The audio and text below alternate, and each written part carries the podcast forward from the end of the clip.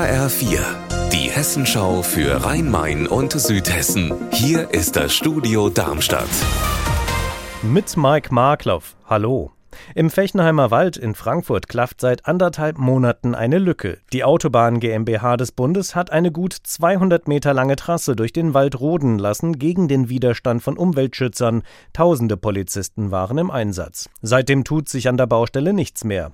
Unser Reporter Tobias Lübben hat sich von der Autobahn GmbH berichten lassen, wie es weitergeht. Tobias, was steht als nächstes an? Ja, als nächstes soll die gerodete Fläche auf Weltkriegsbomben abgesucht werden.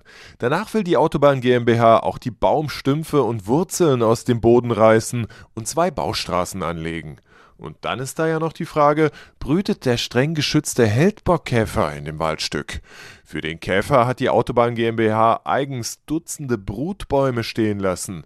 Aber ob wirklich Larven in den Baumstämmen stecken, das sollen unter anderem Spürhunde dann erschnüffeln.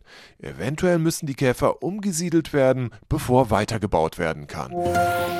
Gestern Morgen gegen 2 Uhr in der Früh hält die Polizei einen Transporter auf der Landstraße 3112 bei Gernsheim an. Als die Beamten die Ladefläche öffnen, entdecken sie rund drei Tonnen Kupferkabel. Laut Polizei ergeben die Ermittlungen, 500 Meter Kabel stammen offenbar aus einem Einbruch in ein Wasserwerk im Almendfeld.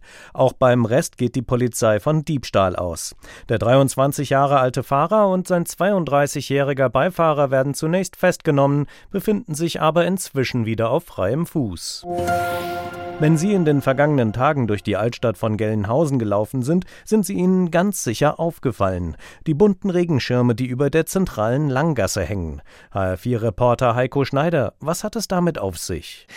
Ja, die Regenschirme, die sollen hier im Sommer Schatten spenden und gleichzeitig die Altstadt bunter machen und vor allem sollen sie die Menschen anziehen, Touristen also. Das hofft jedenfalls der Stadtmarketing- und Gewerbeverein, der hatte die Idee, um ja, das Geschäft in der Altstadt anzukurbeln. Solche Regenschirmgassen, die gibt es ja in vielen Städten auf der ganzen Welt und überall ziehen die Menschen an. Die machen Fotos, die gehen spazieren, die kaufen ein und in Zukunft vielleicht ja auch hier in Gelnhausen.